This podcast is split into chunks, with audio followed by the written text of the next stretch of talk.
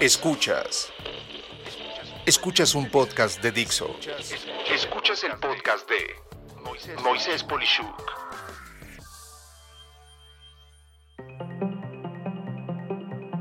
Amigas, amigos, un gusto estar con ustedes el día de hoy en esta sesión en la que tendré el gusto de entrevistar a un muy viejo conocido y muy querido amigo y por supuesto cliente de distintas aventuras, eh, Leonardo Rodríguez, pues que es ni más ni menos que el eh, CEO o presidente ejecutivo y director general de Atalite, una de las empresas más innovadoras, orgullosamente mexicanas que está en el ecosistema de negocios y tecnologías de México y, por qué no decirlo, del mundo. Leo, una emoción muy grande de tenerte en el podcast.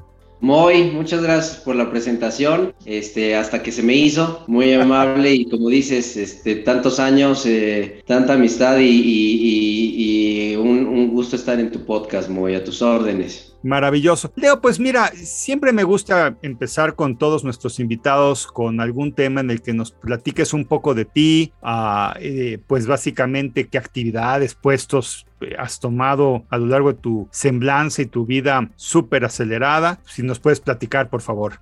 Claro que sí, Moy. Yo soy orgullosamente egresado de la Universidad Autónoma Metropolitana del campus Iztapalapa. Soy un ingeniero en electrónica con especialidad en comunicaciones.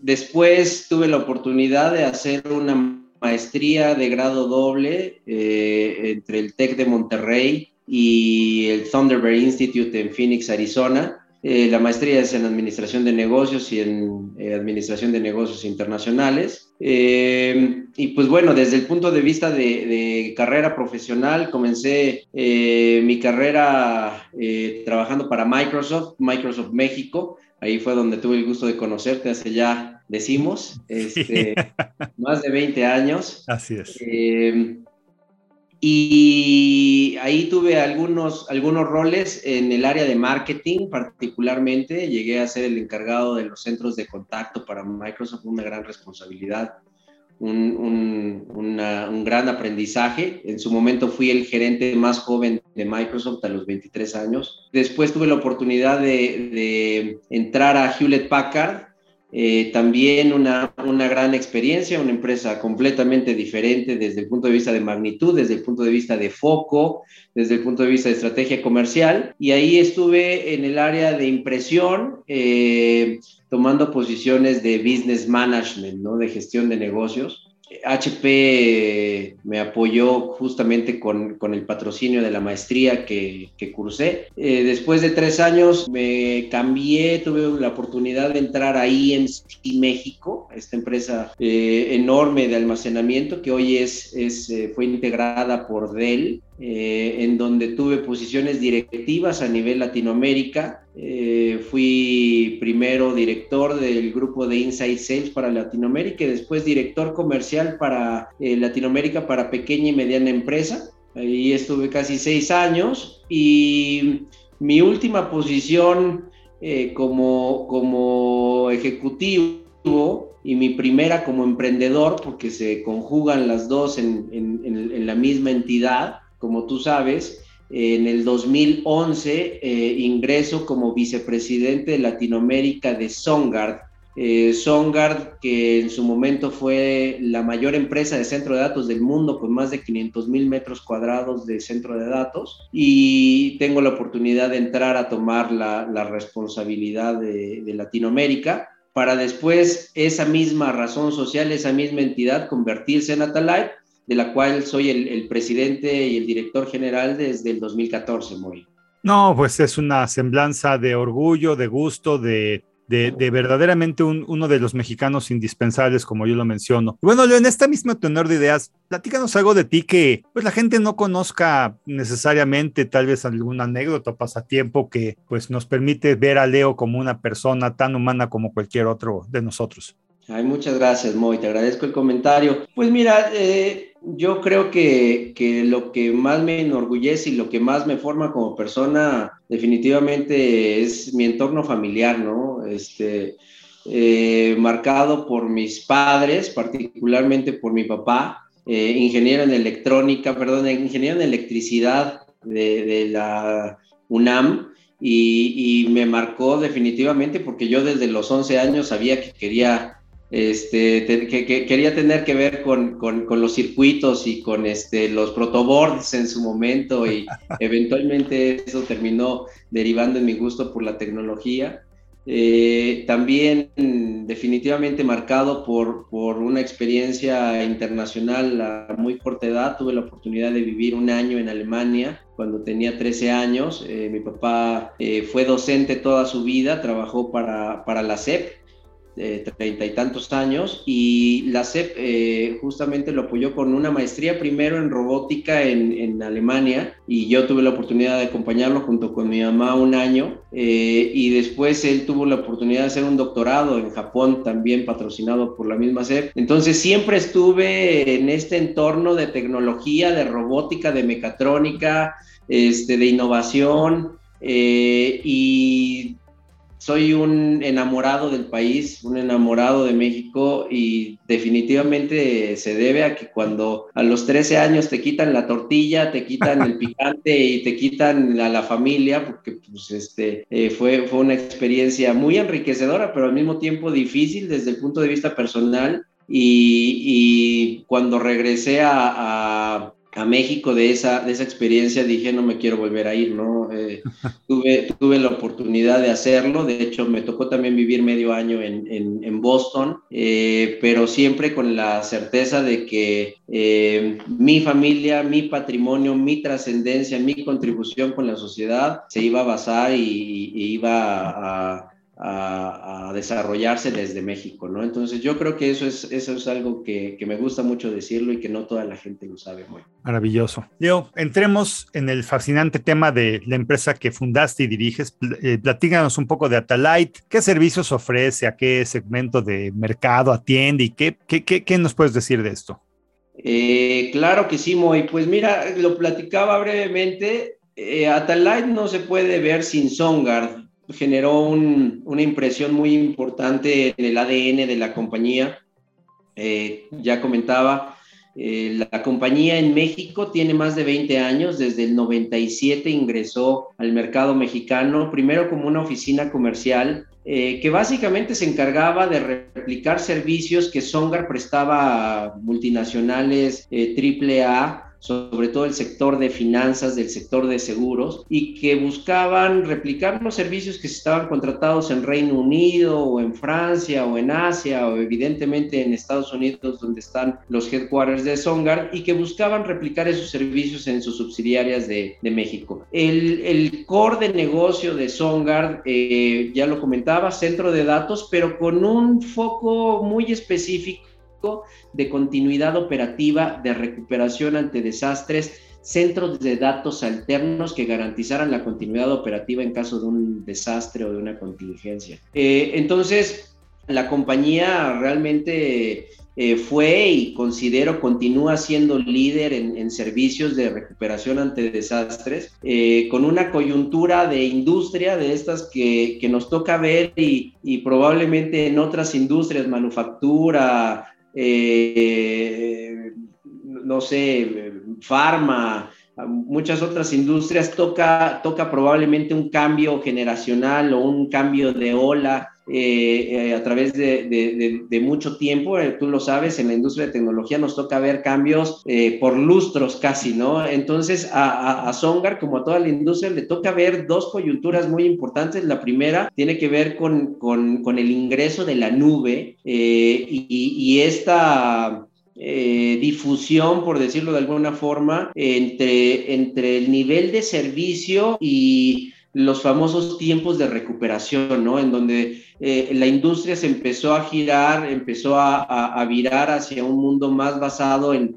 la disponibilidad y no tanto en qué tengo que hacer para que cuando suceda una disrupción yo pueda garantizar la continuidad operativa. Entonces, eh, llega la nube, es un, un, major force, una, una, fuerza mayor este, que, que impacta de manera trascendental la industria. Y por el otro lado, también esta evolución de los centros de datos, ¿no? Que que nacen de ser centros de datos particulares, que después eh, evolucionan a centros de datos tercerizados de estos grandes monstruos, eh, que después se mueven a centros de datos enormes también, pero apalancados por servicios eh, propios de diferentes empresas que ocupan de manera amplia la tecnología eh, y ahora estamos viendo también esta, este cambio de centros de datos Edge, ¿no? Esto que tiene que ver con, con, con el almacenamiento, procesamiento y transmisión de datos eh, distribuido. Entonces, esas, esas dos grandes tendencias, centros de datos y nube,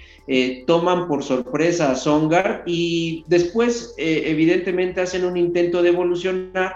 y es en el momento en donde Songar decide salir del país decide de invertir en México y en ese momento como, como vicepresidente de Latinoamérica tengo la oportunidad de hacer un management buyout de la operación de México y de Latinoamérica.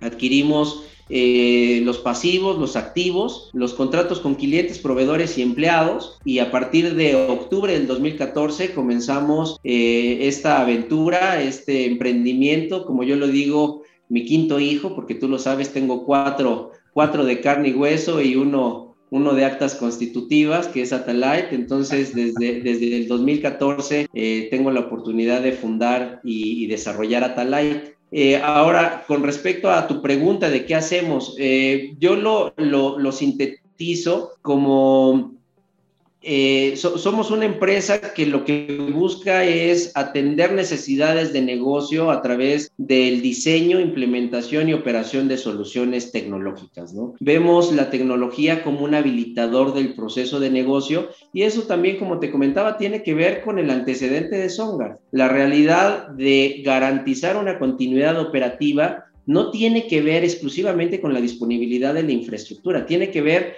con la recuperación operativa de los procesos críticos de negocio. Y de ahí es en donde tomamos en gran medida nuestros fundamentos y decimos, la tecnología tiene que tener un caso de uso. La tecnología en la medida en la cual impacte de manera positiva la vida de las personas, la vida de las empresas, es que eh, tiene un valor. De otra forma, es solamente un set de especificaciones técnicas, bits, bytes, megabits, MIPS, etcétera. Entonces nos enfocamos en eso, en, en la atención de esas necesidades de negocio y en específico, ya cuando aterrizamos un poco, eh, somos una empresa de servicios administrados tecnológicos eh, con servicios de consultoría, servicios profesionales, servicios de migración, centro de datos que tiene que ver con almacenamiento, procesamiento, transmisión de datos y ciberseguridad. Esos son los servicios que prestamos, Moy. Claro, que yo puedo interpretar para nuestros amigos no tan técnicos que vamos, si tú tienes una necesidad de negocio y tienes un proceso particular, en lugar de tú decir yo te pongo los fierros y tú ve cómo le haces, te metes incluso a entender el proceso de tu cliente, lo puedes digamos que tecnificar y correr por él y él que siga pensando en cómo innovar y hacer sus cosas para que verdaderamente se despreocupe de la del binomio de tecnología, bueno, el trinomio de gente, procesos y tecnología. ¿Entiendo bien?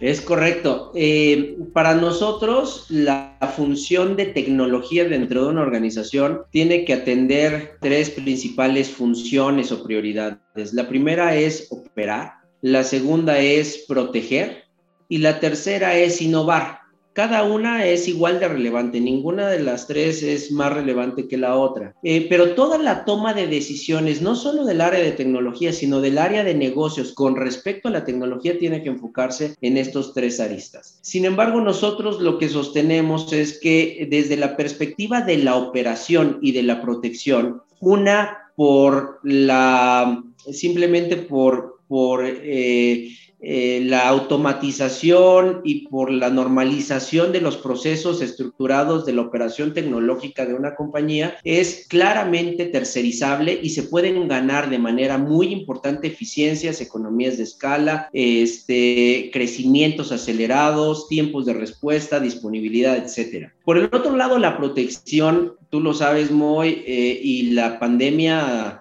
eh, durante estos dos últimos años, 2020-2021, ha detonado la necesidad de robustecer la ciberseguridad de las compañías. Eh, se ha vuelto tan compleja, se ha vuelto tan elaborada que es prácticamente imposible que una compañía, la cual no es su core, la protección tecnológica de los activos de la compañía, logre estar al día con las necesidades de ciberseguridad. Entonces, esa es otra área claramente tercerizable y que evidentemente lo que buscas es sí eficiencias, sí economías de escala, pero sobre todo estar actualizado y estar preparado para el mundo cambiante de las, de las ciberamenazas. El tercer punto, Moy, es el core del negocio, la innovación. La innovación es algo que tiene que quedarse cerca del corazón de las compañías. Eh, es también una tendencia que estamos viendo a nivel industria en donde definitivamente los, los ejecutivos de negocio, los ejecutivos comerciales, de finanzas, de recursos humanos, de logística, etcétera, ven impactados y habilitados sus procesos de negocio a través de, la tecnología. Y la tecnología hoy se ha convertido en un, como comentaba antes, un habilitador de valor de negocio y sobre todo un generador de diferenciadores, un generador de ventajas competitivas en industrias que antes podían ser muy estáticas y ahora con este con esta fusión entre esas industrias y la tecnología han adquirido un dinamismo eh, para el cual pocas industrias están preparados, ¿no? Entonces, para nosotros la innovación tiene que mantenerse en el core del negocio y sin embargo, eh, las otras dos áreas, operación y protección, tienen grandes ventajas de ser tercerizados y ahí es en donde nosotros nos insertamos para identificar cómo dentro de esas tres aristas podemos generar cambios significativos, mejoras sustantivas, identificando, como bien dices, los procesos críticos de negocio, los usuarios clave que, opere, que operan y que interactúan con esos procesos, la interdependencia con la, con la tecnología y una vez que esos mapas están claros, cómo es que una solución tecnológica puede aportar valor a los procesos de negocio. Okay. Entonces, lo dijiste tú muy bien, Moy, se trata de tecnificar los procesos de negocio y entregar un beneficio tangible a las compañías. En este tenor, por el tipo de, empresas que me imagino maneja Talight, se me ocurre pensar, ¿qué pasaría si los servicios que tienen sus clientes desaparecieran en un instante? Imagínate que de pronto desaparece así, se acaba Talight en, un segundo. ¿Qué es lo que pasaría de todo lo que han hecho? ¿Qué, dejaría de existir? Pues de entrada yo estaría muy preocupado y, deprimido, muy, este, porque como te comento, este ha sido pues ahora ya el proyecto de vida que, que, he emprendido, pero entiendo tu pregunta. Eh, mira, de entrada hay, hay dos impactos importantes, ¿no? Muy, muy importantes. La primera es desde la perspectiva o de la arista que te comentaba de operación. Hoy tenemos eh, un par de decenas de clientes que llevan su operación no solo tecnológica, sino de negocio desde, desde nuestros centros de datos, ¿no? Entonces, pues de entrada, si los servicios se detuvieran, tendríamos un impacto importante desde el punto de vista eh, industria privada, desde el punto de vista sector público, porque no podrían prestar o continuar prestando sus servicios ya sea a la ciudadanía o ya sea a sus clientes y empleados, ¿no? Entonces, eh, eh, ese es el, impacto inmediato, ¿no? Pensando en, en, en bajar un switch. En el segundo componente que tiene que ver con un componente más estratégico, eh, no más estratégico, más normativo, déjame decirlo así, los antecedentes de la compañía, los antecedentes de la industria, hacen que muchas empresas que hoy son nuestros clientes dependan de que sus permisos, sus regulaciones estén al día por servicios que nosotros prestamos hoy, ¿no? Y que son servicios que son regulados por entidades como la Comisión Nacional de Banque de Valores, como Banjico, como el Indeval, como la Auditoría Superior de la Federación, y que definitivamente también, aunque hubiera y hay algunos servicios que no son de operación, de producción, como nosotros lo llamamos, que es como tal el día a día eh, operativo tecnológico de las empresas, sí habría un impacto muy importante desde el punto de vista de la normativa, en donde nosotros colaboramos con los clientes para garantizar que estén al día de las regulaciones. No me queda claro que sería un efecto dominó catastrófico para el país y probablemente, si me apresuras, al mundo entero, ¿no? Porque ya el mundo está totalmente eh, alabrado y conectado y México es una de las economías más importantes del globo terráqueo, entonces pues evidentemente me queda claro que atiendes a, a, temas que son de misión crítica nacional, vamos a llamarle así, ¿no? Y bueno, entrando un poco en la planta de Atalite, fíjate que, digo, he tenido el gusto de, como tú lo sabes, conocerte mucho tiempo, lo hemos platicado, pero también de, de, de toda una serie de ecosistemas que te trajiste en términos de gente, o sea, has contratado entre tus colaboradores a, ex jefes tuyos, óiganlo amigos, óiganlo bien, Leo ha contratado a jefes de él del pasado que ahora trabajan como colegas suyos puedo decirlo amablemente, pero vamos, técnicamente están en el organigrama, eh, eh, digamos, dependiendo de las decisiones de Leo. Eh, es poco visto esto, Leo, en la vida real. ¿Cuál es el criterio para esta determinación? O sea, ¿Cómo ha sido esta sinergia viable o qué puedes recomendarle a, los que nos escuchan sobre este tipo de tema de la contratación de talento? ¿Qué, te orientó a esto? Pues mira, la realidad es que a pesar de, estar muy agradecido y, siento eh, muy, muy robustecido en mi perfil académico con las experiencias que he tenido, la carrera, la maestría, etcétera, la realidad es que eh, al menos en mi experiencia, en ninguna de estas alternativas te enseñan a ser em, empresario, ¿no? O sea, te pueden enseñar de gestión de negocios, te pueden enseñar de tecnología, te pueden enseñar de gestión de personal, etcétera, pero, pero es, es ese brinco eh, para mí al menos fue un brinco muy complejo y la manera que encontré de eh, llevarlo a buen puerto fue pues acercarme de, gente de, mucho de mucha calidad, de mucho valor eh, empresarial, pero sobre todo que coincidiera con los principios que yo tengo. Entonces, el hecho de decir, oye, es que contrataste a un ex jefe, me parece que, que debería de ser más normal de lo que vemos, ¿no? Si hacemos un lado los egos, la realidad es que pues ellos me formaron en su momento. Eh, parte del profesional que hoy soy, pues se debe a esa suma de profesionales que, me enseñaron, que, que, que, me ayudaron a, desarrollar la carrera profesional que hoy tengo, que, después se convirtieron en mis mentores y que la forma de toma de decisión, que eso es fundamental en cualquier empresario, siempre lo he dicho, que, una de las principales diferencias de, un empresario, y déjame ponerlo entre comillas líder, porque me parece también una palabra muy ambiciosa o un, un adjetivo muy ambicioso, tiene que ver con tu disposición a tomar decisiones que los demás no quieren o no pueden tomar. Pero ese proceso de toma de decisión que es tan importante en el emprendedurismo, lo formas y lo forjas no de un día para el otro, lo forjas a través de toda una vida. Y, la gente que estuvo ahí eh, desarrollándote, formándote, pues tienen evidentemente que ver de manera muy importante con ese proceso de toma de decisión, ¿no? Entonces, para mí es, y fue algo natural en el momento en el que dije, que es este, ya, ya me saqué la rifa del tigre, este, lo primero que hice fue acercarme con mis mentores, lo primero que hice fue acercarme con mis colegas que les tengo admiración, que les tengo respeto, que les tengo deferencia por sus mismas carreras profesionales.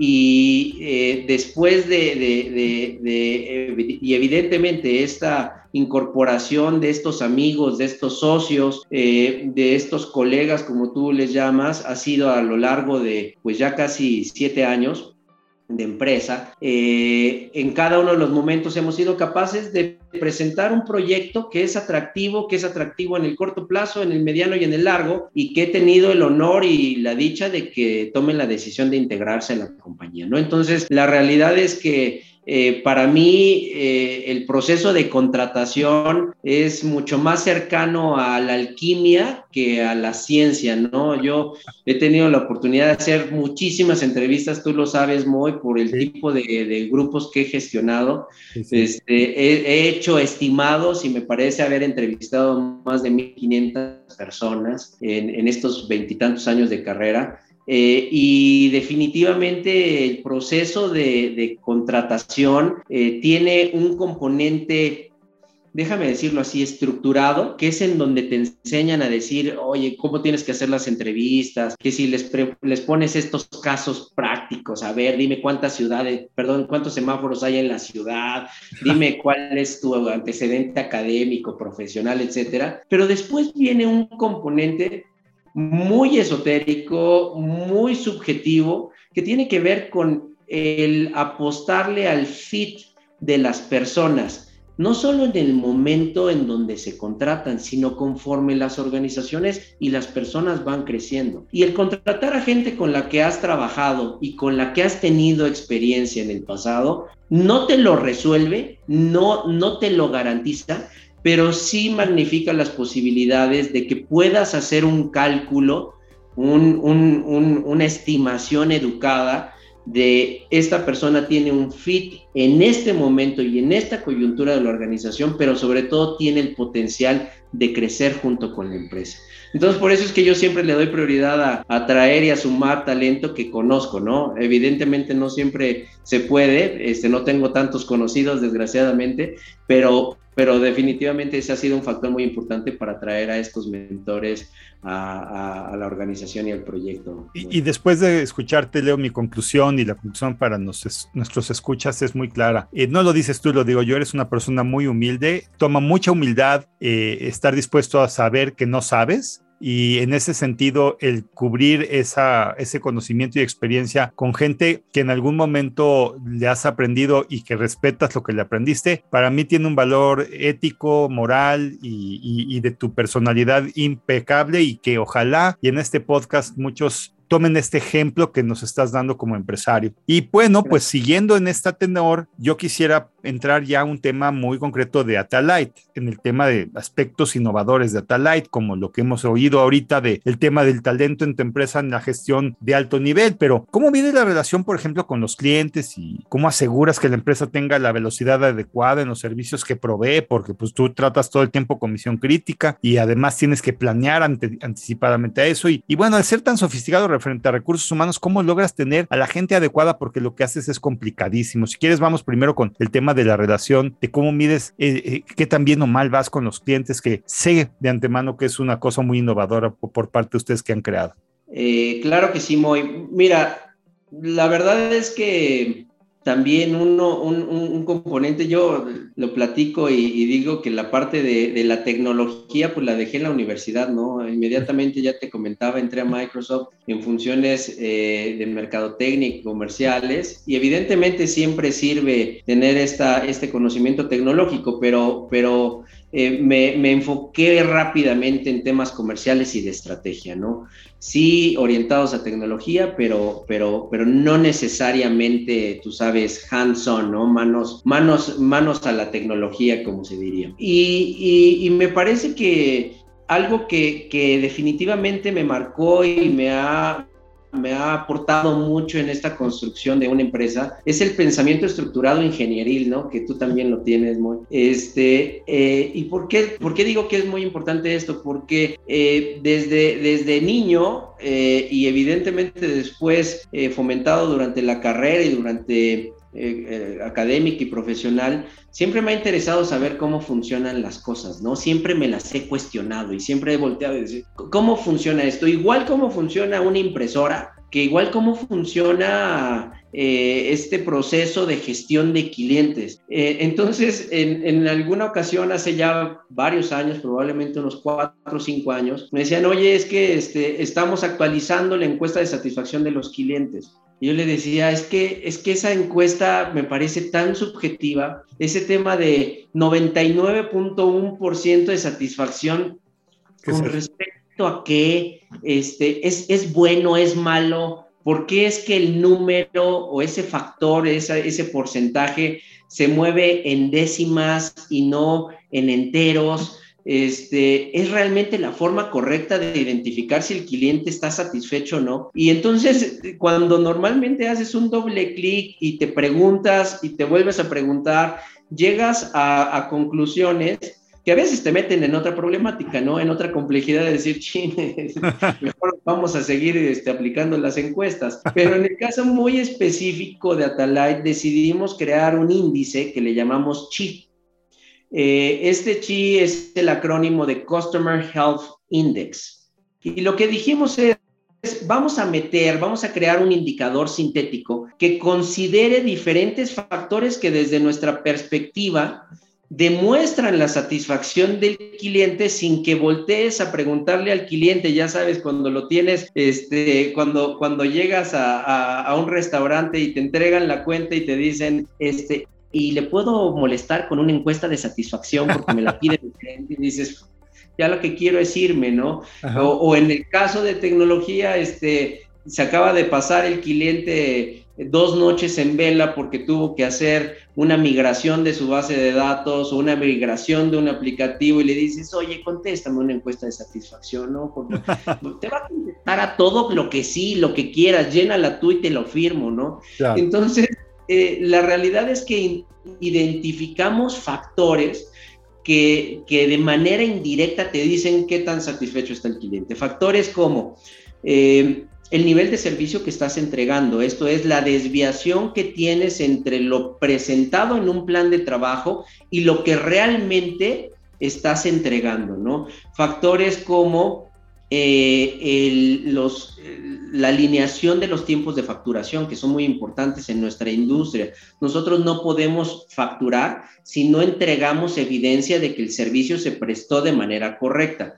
Eh, los tiempos para cobrar las facturas ¿no? No hay mejor, desde mi perspectiva, no hay mejor medida de satisfacción de un cliente que un cliente que te paga tiempo, ¿no? Un, cliente que te dice, factúrame y ya, y ya, te, ya te pagué. ¿Por qué? Porque estoy recibiendo un servicio. Eh, y factores algunas veces indirectos, como puede ser el perfil de las personas que tienes asignadas a ese proyecto, que también están cumpliendo desde la perspectiva contractual y desde la perspectiva funcional lo que el cliente tiene esperado del servicio. Eh, y algunos otros que todavía pueden ser un poco más indirectos como el proceso o la salud de pagos a los proveedores que a su vez nosotros contratamos y que son necesarios para poder prestar el servicio que entregamos. Eso también es fundamental y te termina reflejando pues la capacidad que tiene una empresa como Atalite de prestar un servicio de calidad. Entonces, cuando metes todo eso en un indicador sintético, como le llamamos, y te entrega un resultado que lo primero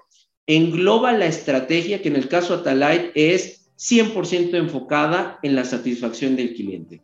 Número dos, que te permite identificar dinamismo. Esto es que mes a mes te permite decir, oye, bajó tres puntos, subió cinco puntos, se movió, es un indicador que se mueve, no es un indicador que está en 99.12 y al siguiente semestre está en 99.09, ¿no? Sino es un indicador que te permite decir, este factor fue impactado en este mes por esta razón y tenemos, muy importante en un indicador, que generar una acción para, eh, eh, para impactar de manera positiva el indicador y evidentemente la satisfacción de nuestros clientes. Entonces ese fue uno de esos, este, de esas, de esas discusiones eh, filosóficas que tuvimos hace varios años y que, y que hoy es un indicador que seguimos todos los meses en Atalite de manera este, muy disciplinada, muy rigurosa y que, y que nos entrega mucho valor. Súper innovador. Y en el tramo, en términos de pues, tener que ir con una cadencia acelerada a lo largo del tiempo como compañía, tienes que ir mucho, muy adelante de lo que el mercado va. ¿Cómo, ¿Cómo le hacen ustedes para asegurarse que tengan esa velocidad en los servicios que proveen? Pues mira, lo, dice justamente uno de, mis ex jefes y hoy colaborador, socio, Octavio Osorio, dice, la ventaja de una empresa como Atalay contra la competencia en un mercado pues tan competido, en un mercado tan robusto, este, dice, tiene, tiene que ser esta atención, tiene que ser el tiempo de respuesta, la agilidad, él, hace la analogía de que somos pues como un hotel boutique, ¿no? Te puedes ir a un gran hotel de cadena y, tener muchísimos amenities y muchísimas este, prestaciones, pero para nosotros siempre ha sido el ser un hotel boutique que te entrega un servicio a la medida en el momento en el que lo quieres y si no te gustaron las pantuflas blancas y quieres pantuflas negras, vamos a ir y lo vamos a conseguir a los 30 minutos, ¿no? Entonces, como bien dices, Moy, el tiempo de respuesta, la agilidad es fundamental, fue algo que identificamos muy temprano en la compañía, eh, primero por una connotación de esta startup, de este emprendedurismo, porque si bien veníamos de ser una subsidiaria de un multinacional, siempre nos identificamos más como, como, como un startup que como esa ex subsidiaria y decíamos, tenemos que reaccionar rápido. Entonces, eh, eh, adoptamos eh, una metodología que después de estimo casi siete años de, haberla implementado, sigue madurando, me sigue sorprendiendo y me sigue entregando muchísimo valor. Es una metodología de nombre 12 Week Year, esto es el año de 12 semanas, ¿no? Y básicamente el fundamento de esta metodología es que en 12 semanas consigas o logra, logres tener los resultados que normalmente tendrías en 12 meses, en un año. Y, tiene muchas, eh, la, metodología integra muchas herramientas, eh, entrega muchos habilitadores, eh, pero sobre todo en el caso de Atalight hemos sido muy disciplinados, no solo en la implementación, sino en la mejora continua y en la medición de los resultados de esta metodología, ¿no? Entonces nosotros cada 12 semanas, no tenemos trimestres, tenemos ciclos de 12 semanas, y cada 12 semanas tenemos una semana que es nuestra semana cero, y es una semana de reset, es una semana de restablecer prioridades. Dedicamos dos días cada 12 semanas a identificar los resultados de las 12 semanas anteriores y dedicamos tres días completos a definir cuál va cuáles van a ser los objetivos y las métricas de las subsecuentes 12 semanas. Y eso lo hacemos cada 12 semanas, cada 12 semanas.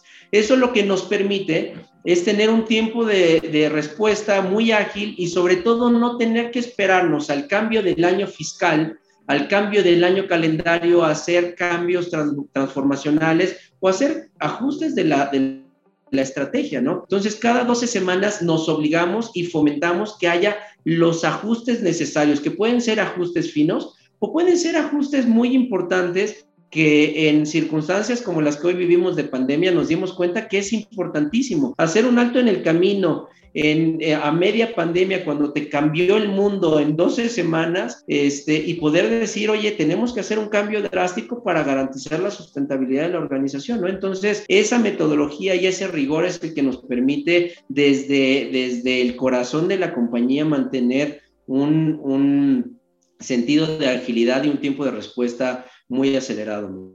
Ah, no, amigas, amigos, estamos viendo entonces a un emprendedor que claramente nos, nos ha, platicado cómo se ha hecho de componentes en el negocio para poder eh, encontrar mejores prácticas y nada es algo muchas veces eh, creado y en otras ocasiones totalmente diseñado desde origen por ellos, ¿no? Y bueno, ahora entrando en otro aspecto, Leo, como, como fundador de Atalight, ¿qué dirías que sería tu experiencia más cercana a la muerte empresarial que han tenido y, qué aprendiste de eso? Híjole, Moy, este, experiencias cercanas a la muerte, pues son, son varias, ¿no? Y, todas tienen un factor común y se llama flujo de caja.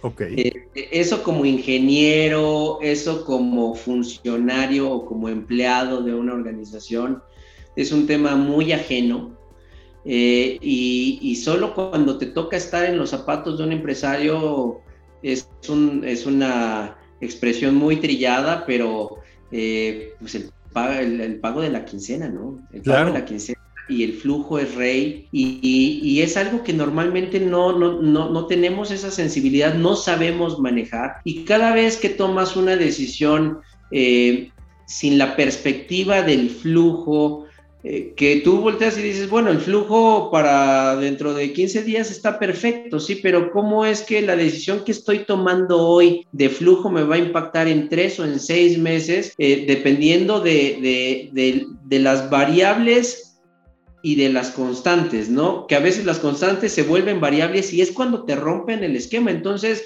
definitivamente hemos pasado eh, situaciones complicadas, particularmente dos, una eh, muy al inicio de la, organización en el 2016, en donde tuvimos pues una coyuntura de renovaciones de, de, nuestros dos principales clientes y que por esas renovaciones o extensiones de contratos, desde el punto de vista administrativo, nos dejaron de pagar cinco meses. Entonces, cinco meses sin el pago de tus dos principales clientes y sin que fuera algo previsto, nos metió en, un, en, un, en una complejidad de flujo muy, muy importante. Y la segunda, ya con cierto aprendizaje, que yo también lo que siempre le pido al equipo es no solamente falla rápido, sino falla inteligente. Esto es, cuando falles, identifica rápidamente que, que, vas a fallar, pero sobre todo aprende para no replicarlo, ¿no? No se trata de que falles rápido y otra vez vuelvas a fallar rápido, sino que aprendas de los errores. La segunda vez, definitivamente, este, eh, te lo comentaba hace poco también, en el 2019, que, que sentía que, que ya lo sabía todo como emprendedor, de repente llega un murciélago de China y te dice dos, tres cachetadas y, te cambia todas las constantes que, repito, asumías que eras constantes y que dejan de ser constantes y que nos toca tomar decisiones que a mí como empresario nunca me habían tocado tomar, ¿no? Entonces, sí, sí, los últimos dos años han sido años muy desafiantes, de mucho aprendizaje. También sostengo que las temporadas en donde eh, aprendes más, es cuando, cuando hay desafíos, ¿no? Cuando las cosas te salen bien, este, tiendes a caer en estos espacios de autocomplacencia y de, y de ego magnificado y dices, qué bárbaro, qué bueno soy. Eh, pero cuando hay desafíos, cuando hay, eh, cuando hay eh, imprevistos, cuando hay contingencias, es cuando realmente creces como persona, como empresario. Y definitivamente también hubo, hubo un par de momentos en la pandemia que dije, chin, este, esto está más complicado de lo que, de lo que me imaginé que podía estar, ¿no? Son las dos muy, pero repito, mi, mi recomendación es, es fallen rápido, fallen inteligente y no tengan, no tengan miedo a fallar, porque todos somos humanos y todos somos falibles, ¿no? Claro, el que no hace nada no se equivoca, pero no hace nada, ¿no? En pocas palabras. Buen, buen, buen punto, Leo. Oye, en términos de adopción en tecnología en México, tú que estás obvio metido en esto, ¿Qué áreas de oportunidad tiene el mercado que, ves en México y que atiendes? ¿Qué sistemáticamente se hace mal o tiene mucha oportunidad de mejora? Mira, en términos generales, y es algo que, no me enorgullece y no nos debería de, enorgullecer como, país, es que después de, 23 años de industria, eh, es claro, México no es un país innovador. Es un país con mucha inventiva, es un país muy creativo, es un país muy humano, muy cálido, es un país eh, con atributos invaluables, pero la innovación en particular no es algo que está en el psique del empresariado y del sector público también, ¿no? Eh, con eso, ¿qué quiero decir? No somos los primeros en adoptar una nueva tecnología. Típicamente esperamos a que la tecnología se asiente en algún lugar del Medio Oriente, en algún lugar de Asia, en, en algún lugar de Norteamérica, incluso en algunos países de Latinoamérica. Y una vez que vemos que funciona y que entrega valor, decimos, bueno, a ver, déjame hacer un piloto, ¿no? Este, eh, definitivamente, ¿qué, espero yo? ¿Qué veo? Veo una coyuntura de muchísima oportunidad en el país y en el mundo, pues por esta digitalización global obligada, desgraciadamente no fue algo pensado, no fue algo planeado, pero la pandemia nos obligó a no solamente digitalizarnos a nivel personal, sino digitalizarnos a nivel global, a, nivel humanidad, ¿no? Entonces, veo, veo una coyuntura muy interesante, veo una aceleración en la adopción de tecnologías, veo también una eh, convergencia muy importante entre eh, otras industrias y la tecnología, ya sabes, fintech, biotech, medtech, eh, winetech, o sea, ya, ya todo es con tech, ¿no?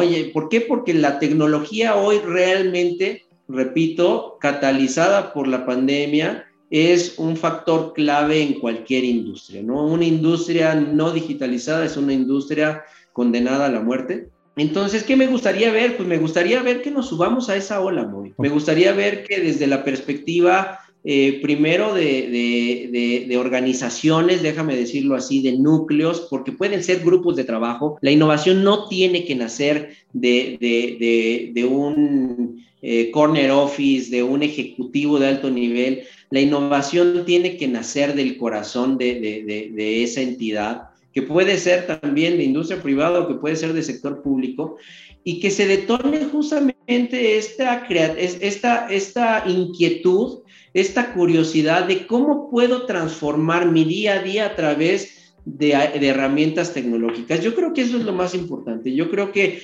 también esta, esta realidad generacional en donde hoy en el mercado laboral estamos viendo este, los millennials ya son los, ya son los maduros, eh, ya no hablemos de nosotros, Moy, eh, pero, pero ya está la generación Z entrando al mercado laboral, eh, esta generación que no solamente nació ya con el dispositivo en la mano, sino que nació con la noción del valor de la tecnología. Entonces, yo creo que entre la digitalización global, la entrada de esta nueva generación al mercado laboral y la necesidad de dinamismo de la economía global, hay una, hay una coyuntura de muchísima oportunidad y es nuestra responsabilidad como líderes eh, empresariales, como líderes de opinión, como líderes eh, eh, económicos, por decirlo de alguna manera, es nuestra responsabilidad el decir, como yo siempre lo comento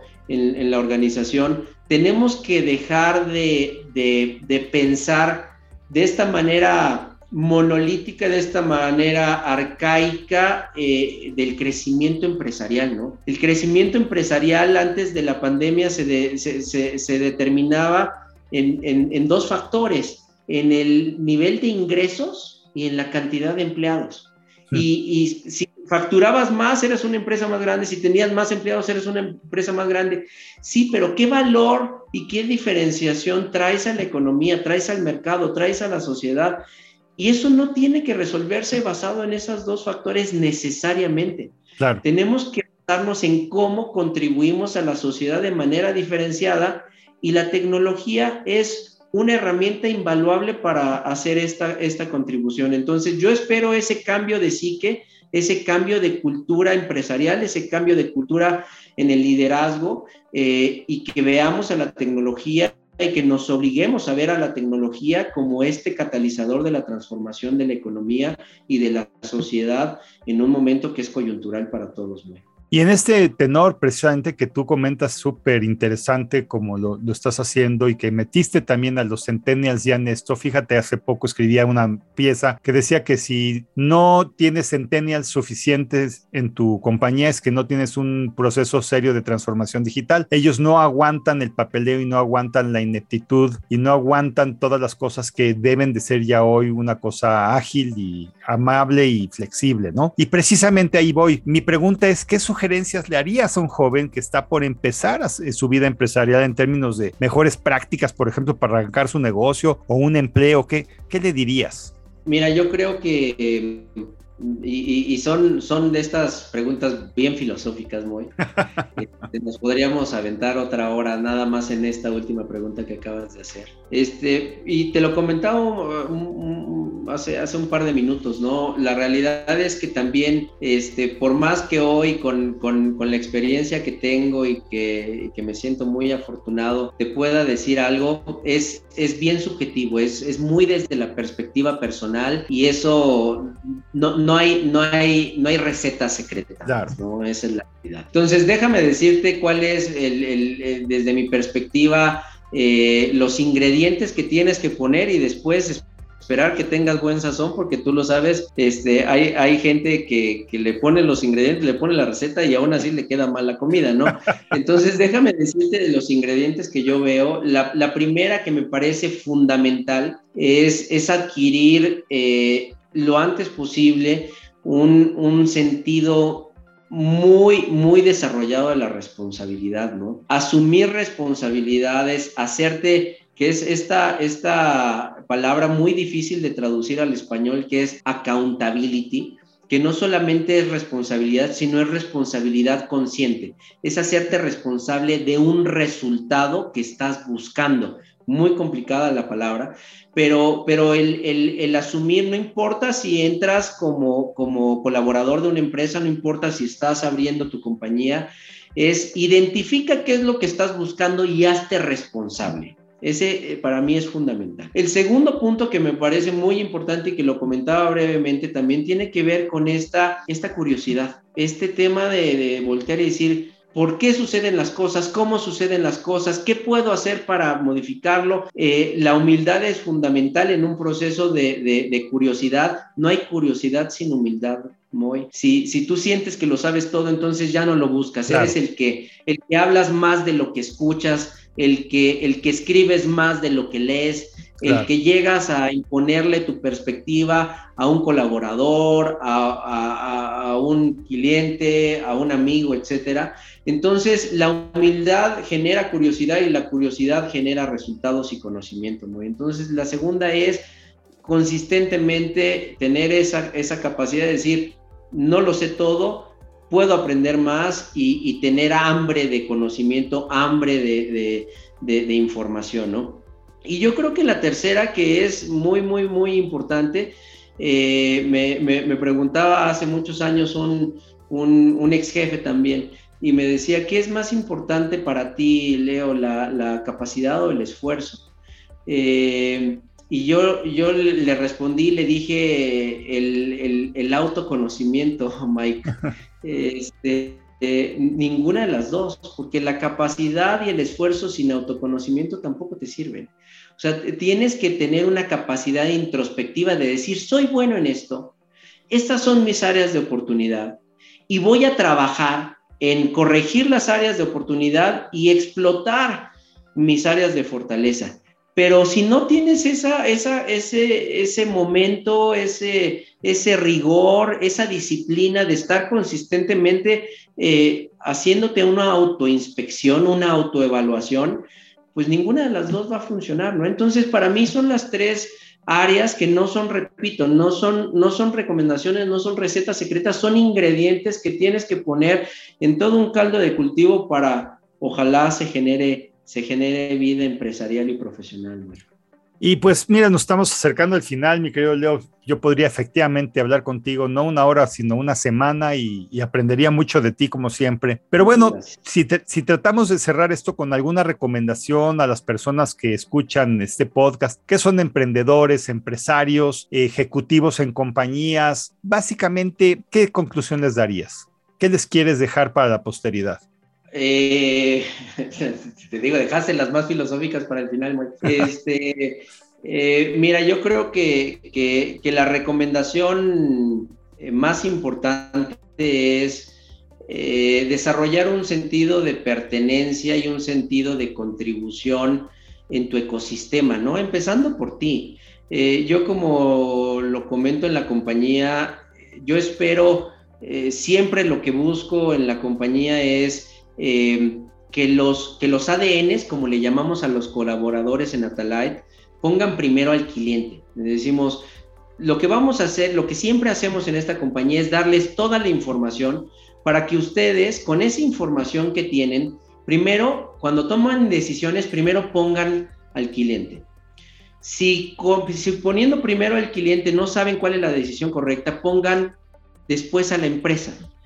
¿Por qué? Porque lo que nosotros hacemos en Atalite es poner primero al ADN, primero al colaborador, que es al final el que cuida a tu cliente y es el que cuida a tu empresa, ¿no? Y entonces cuando yo generamos este ecosistema en donde lo que buscamos es desarrollar, crear un entorno que favorezca el desarrollo personal, profesional y sí, claro, financiero también de los ADNs, y yo lo que le digo a, mis colaboradores, a los ADNs, es espero que se sientan muy orgullosos de trabajar en una empresa que primero los pone a ustedes, porque ustedes primero ponen al cliente y a la empresa y se genera un círculo virtuoso. Dos, que todas las decisiones que tomamos están enfocadas en buscar generar este entorno favorable para ustedes. Y tres, y muy importante, que no estamos aquí por hacer dinero.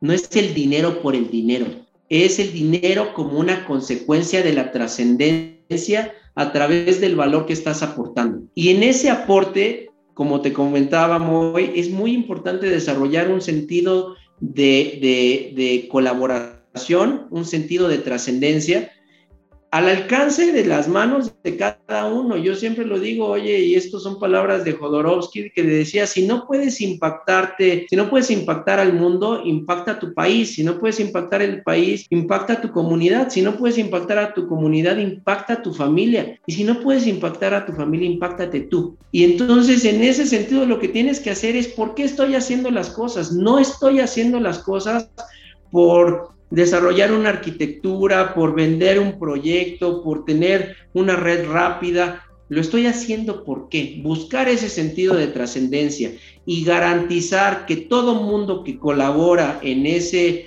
en ese objetivo común tiene claro cuál es su contribución para el logro de esa meta es fundamental. Entonces, esa sería mi recomendación, muy.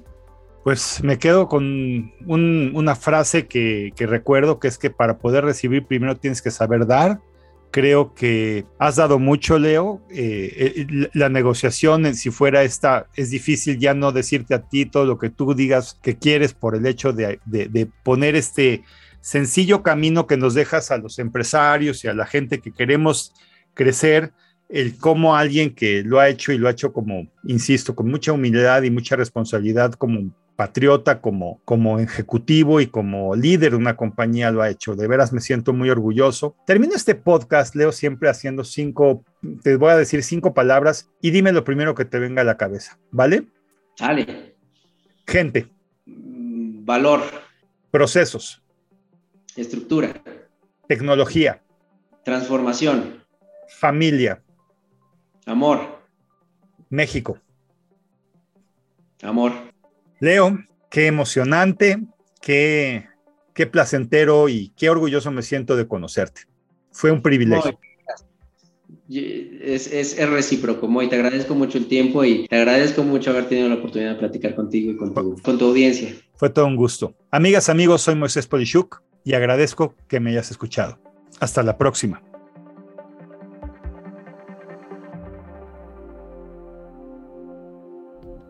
Dixo presentó el podcast de Moisés Polishuk. La producción de este podcast corrió a cargo de Verónica Hernández. Coordinación de producción, Verónica Hernández. Dirección General, Dani Sadia. Voz y contenido, Moisés Polishuk.